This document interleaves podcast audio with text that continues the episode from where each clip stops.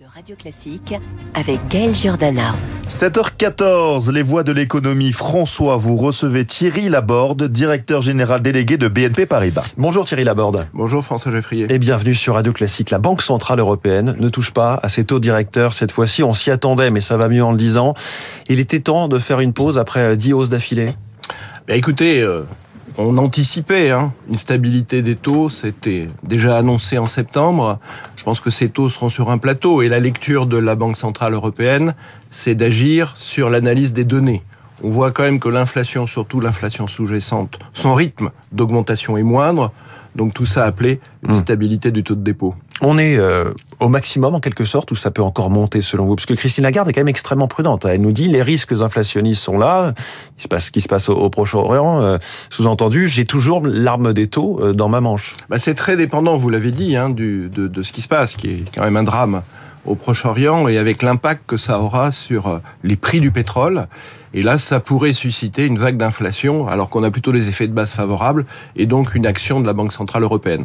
Nous, on est plutôt sur une stabilité pendant longtemps. Oui. L'année 2024, stabilité de ces taux pendant toute l'année 2024, et des premiers indicateurs où on verrait en fin d'année 2024 redescendre l'inflation. S'il devait y avoir un dérapage sur les prix du pétrole et donc à nouveau l'arme des taux qui serait brandie, quel impact aurait-on? Est-ce que ce serait euh, un coup d'arrêt vraiment pour le crédit aux entreprises notamment et donc euh, vraiment un frein sur l'activité globale? Coup d'arrêt, non. Ce que l'on voit aujourd'hui, c'est quand même un ralentissement puisque la politique monétaire restrictive vise justement, c'est son objectif, hein, Ouais. à ralentir l'activité. Donc on voit, et vous le voyez sur les résultats de ce trimestre pour nous, sur les banques commerciales, les, les, les, les crédits sont stables. Donc ça, on, on commence Ouais. à voir cet élément mordant sur le ralentissement et sur moins de demandes, puisqu'encore une fois, le coût du crédit est quand même plus élevé aujourd'hui. Euh, Avant de parler vos- de vos résultats, ces hausses de taux affectent notamment euh, le marché immobilier, euh, le crédit immobilier. Vous constatez vous aussi un, un blocage, le mot est peut-être fort, mais en tout cas un très net ralentissement, un marché qui se grippe euh, vraiment Rapprochez Alors- un tout petit peu du micro. Bien sûr. Donc ce que l'on voit sur le marché immobilier, c'est quand même un déficit, et ça c'est structurel, c'est pas conjoncturel, un déficit d'offres. Oui. On n'a pas assez construit de logements en France. On a du mal aujourd'hui à aller chercher des permis de construire, en particulier pour euh, construire des logements sociaux, des logements à loyer modéré. Ça c'est compliqué, et donc ça on va le payer quelque temps, et avec des impacts sur la construction, sur euh, l'industrie, sur le secteur du bâtiment. Ce que l'on voit sur les taux, le taux de l'usure qui a été mordant longtemps ne l'est plus aujourd'hui. Hein, Les taux maximum auxquels les banques sont Ouais. autorisées à prêter. on a la souplesse nécessaire pour pouvoir euh, financer les clients, mais encore faut-il que les projets soient là. Et on est revenu à quelque chose d'avant les taux négatifs, parce qu'il ne faut jamais oublier que les taux de production immobilier, Mmh. de crédit immobilier des années 2013, 2012, 2013, 2014, sont ceux qu'on connaît aujourd'hui. Il y a simplement une bulle. Mmh. Donc là, il faut qu'on le euh, redécouvre, hein, parce que pour l'instant, Ah oui, il faut le personne ne veut redécouvrir. baisser ses prix, et donc euh, il n'y a plus de Exactement. vente. hein. On voit quand même dans certains endroits et dans certains marchés une, une baisse des prix et des vendeurs qui adaptent leur Mmh. comportement. C'est long, hein ça prendra quelques temps, mais on est revenu à une forme de normalité. Ça continue de monter ou c'est en train de se stabiliser les taux de crédit immobilier? Ça se stabilise. Ça se stabilise. Thierry Laborde, ce processus de hausse de taux inédite, parce que très forte et très rapide, il n'est pas simple à gérer pour les banques. On le voyait aux États-Unis au printemps dernier. Mais chez vous, euh, BNP Paribas, ça va plutôt bien. Bénéfice annoncé hier, 2 milliards 660 millions sur le taux euh, troisième trimestre. C'est solide, vu justement cette période euh, inédite particulière? On va sur des résultats très solides, hein, puisque la croissance des revenus, ce qui est le premier indicateur du dynamisme, est supérieure à 4%, 4,3%. Les coûts sont bien tenus. L'écart entre les revenus et les coûts est de plus d'un point. Et surtout, et ça c'est un, élément rassurant, le coût du risque est à un niveau très bas sur ce trimestre. Et puis, Comment ça se fait, euh, juste euh, parenthèse, que le coût du risque soit bas, vu l'incertitude? Bah, vu l'incertitude, nous, c'est propre à- peut-être à la banque. Hein, la qualité des fonds de commerce, depuis des années, la qualité des fonds de commerce de BNP Paribas s'améliore. Ça fait partie de la stratégie d'aller identifier, je dirais, les champions de demain, y compris euh, sur les, les, les startups. Ça fait partie vraiment de la stratégie de la banque. On est plutôt positionné sur les clientèles particuliers, sur des clientèles mass affluentes.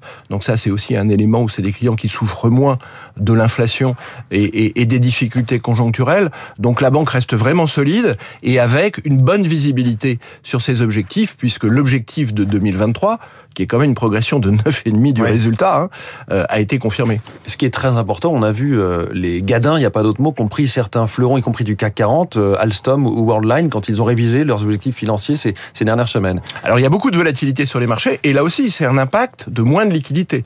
La liquidité sur les marchés actions en Europe s'est réduite.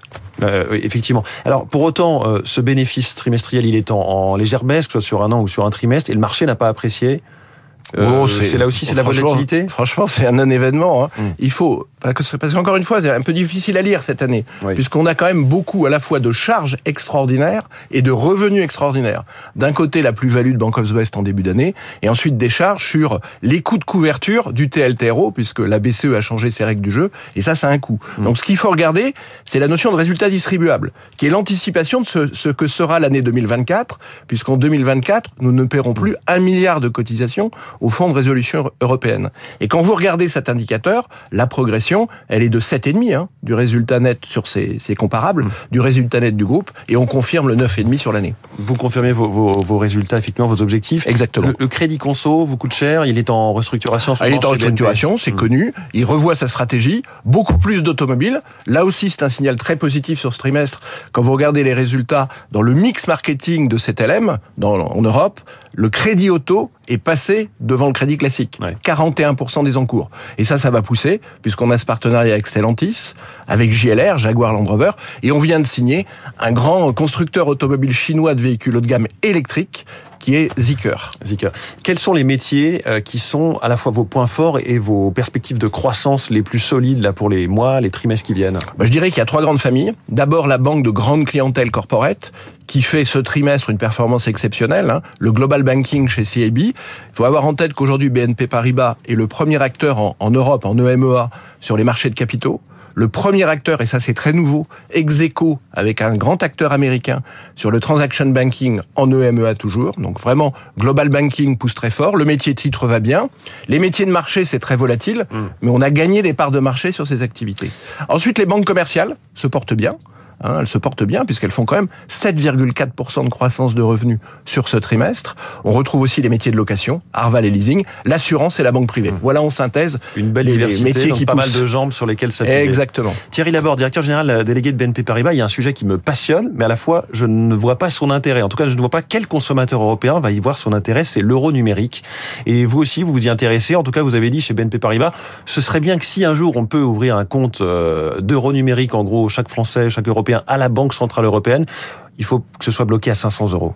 Alors il y a deux choses. hein. C'est un projet de long terme, c'est un projet de souveraineté de la BCE, c'est le projet de la BCE. Donc ils sont tout à fait légitimes à pousser un, un projet de cette nature. Après nous, euh, dans les interactions qu'on a avec la BCE, il faut que ça marche. Bon déjà, on voit bien que c'est deux ans d'études. Et c'est encore deux nouvelles années d'études avant de décider d'émettre de l'euro numérique. Donc on verra dans deux ans, on va y travailler à côté de la BCE.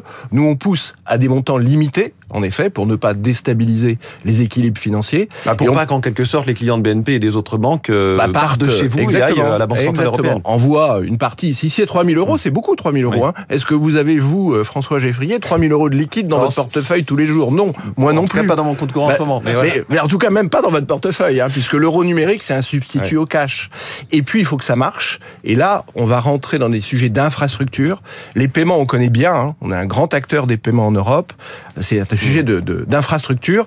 et là, il faut essayer de mutualiser des infrastructures privées et publiques. Nous, notre sujet, c'est dès 2024, la réussite de pays avec sous Oui, nouvelle marque Wero, qui est une initiative. initiative européenne de 17 banques, 17 acteurs dans 5 pays européens.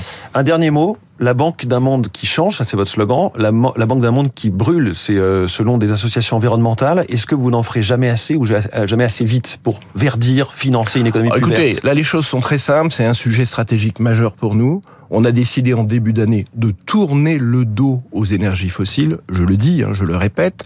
L'engagement est clair, 2030, 20% dans le mix énergétique sur le fossile, 80% sur le bas carbone. Euh, le, le bas carbone est déjà majoritaire aujourd'hui dans notre mix énergétique. Et quand vous l'avez, on, on le publie également, on le, communique, c'est très intéressant euh, sur ce trimestre. On voit aussi que sur les émissions obligataires, c'est un reproche qui pouvait nous être fait, nous sommes aujourd'hui la 26e banque européenne pour émettre des émissions obligataires des acteurs du fossile, alors que nous sommes le premier acteur mondial sur les émissions vertes. et que vous êtes la première banque de la zone euro. BNP Exactement. Paribas. Merci beaucoup Thierry Laborde, le directeur général délégué de BNP Paribas, notre voix de l'économie ce matin. Et merci beaucoup euh, François Geffrier. Bon week-end à vous, bonnes Merci. vacances. hein. Je crois que vous partez un petit peu en vacances. Aura tout le Hein, compte en oui, mais oui, vacances. voilà, ça, tout le monde, euh, voilà. Ah ben voilà, bonnes vacances à tout le monde. Euh, Radio Classique, il est 7h23. Marc Lambron parle français aux Français.